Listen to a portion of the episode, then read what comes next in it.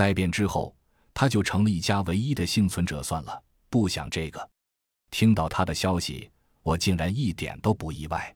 前两年，我们所成立一年多以后，我就发现保护伞公司的股份出现大幅异常波动，应该是出现了大规模撤资。后来我才知道，他们只是把资金分散到了世界各地。作为人口第一大国，我国自然是不会幸免的。只是没想到，他们在短短两年里，竟然在境内置办了这么多秘密产业。青海湖下面居然也有，这触角伸的可真够长啊！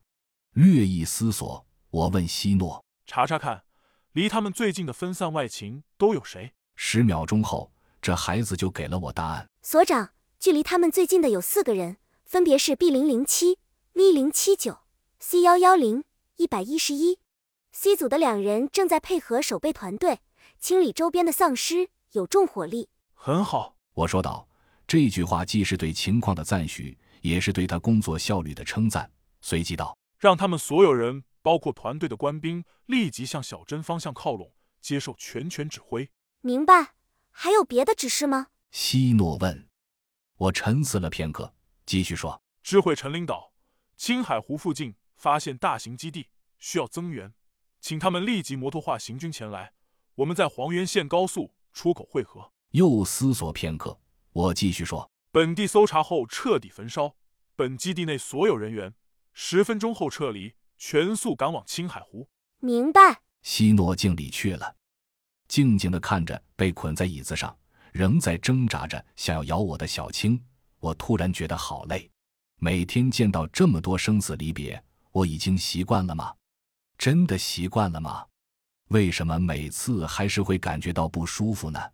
那种屠的百万的熊中熊，又是怎么做到的呢？抬起手枪，对着丧尸头上开了一枪。你和小六生前不能同行，死后让你们同穴而眠吧。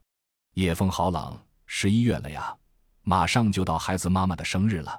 她最喜欢吃回抹酥，想办法弄些给她烧去吧。火好大，烧吧，但愿能烧掉所有罪恶，不再有伤痛和分离。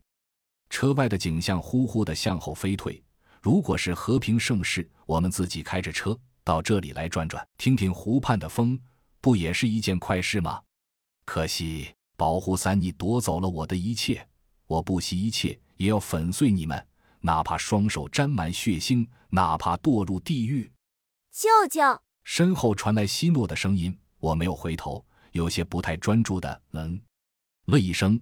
希诺继续说道。前边传来消息，A 零零幺，也就是真哥他们，在爆破组的帮助下布下陷阱，采取围点打援的战术，已经成功拖住了对面的团队。